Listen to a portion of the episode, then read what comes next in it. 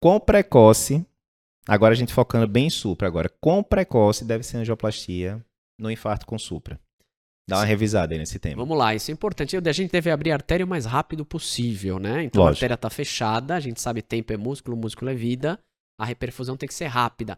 Mas vamos lá, a gente está num centro que tem hemodinâmica disponível. Perfeito. Qual que é o tempo ideal? O mais rápido. Uhum. Qual que é o tempo considerado razoável? Abaixo de 60 minutos. Perfeito. Se eu tô num centro que não tem hemodinâmica disponível, qual que é o tempo recomendado?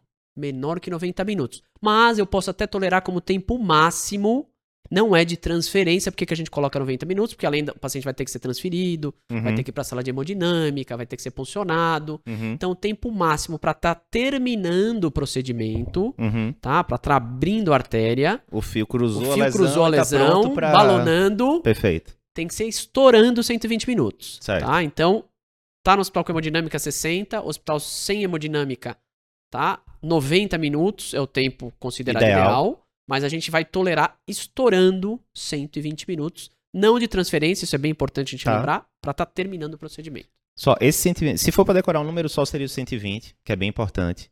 Aí vamos sempre contextualizar. A gente já falou isso muito também em live e tal, mas sempre bom contextualizar. Você tá lá na UFRN, digamos que foi um paciente do interior, lá do Rio Grande do Norte, chegou lá numa unidade básica de saúde, um pronto atendimento, dor no peito, fez o eletro, 10 horas da manhã, suprão, alguém viu esse eletro às 10 horas da manhã e falou, isso aqui é um infarto com supra. Então, esse é o momento zero, que foi reconhecido o diagnóstico, né? Aí você vai ter que fazer o cálculo. Entre 10 horas da manhã, será que esse paciente pode estar lá no Hospital Universitário da UFRN, deitado na sala de hemodinâmica, com o hemodinamicista passando o fio através da lesão, no máximo estourando até meio-dia, 120 minutos? Essa é a pergunta. Se não for possível, aí você vai ter que pensar em trombólise, vai ter que ver contraindicação, as coisas todas e tal. Mas, ah, não, só vou conseguir duas horas da tarde, pelo que eu conheço aqui, trânsito, daqui que eu consiga vaga, duas horas da tarde, vai dar- demorar quatro horas. Tromboliza. Certo? Certo? Menos de 120 minutos, aí você, óbvio que ninguém pode prever o futuro, pode atrasar o trânsito, né? Mas é a, a estimativa, né? Hum. A estimativa 120 minutos. Digamos, o cara tá lá no interiorzão do Rio Grande do Norte, chance zero dele chegar em menos de duas horas, lá na, na UFRN, onde quer que seja, e vai trombolizar.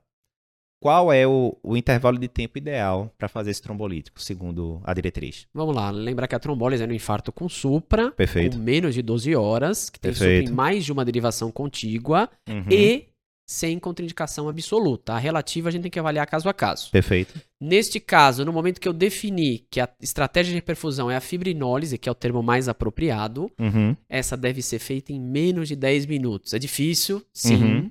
tá? A gente tem dificuldade para conseguir isso, mas a gente teve, tem que buscar. Não adianta prescrever, tô lá numa UPA, algum lugar prescrevi e atender outro paciente. Tem que cobrar, Perfeito. ficar em cima, infusão o mais rápido possível em até 10 minutos. Lembrar que os 10 minutos seria isso. Do diagnóstico no eletro até tá entrando a primeira gota do, do fibrinolítico lá, né?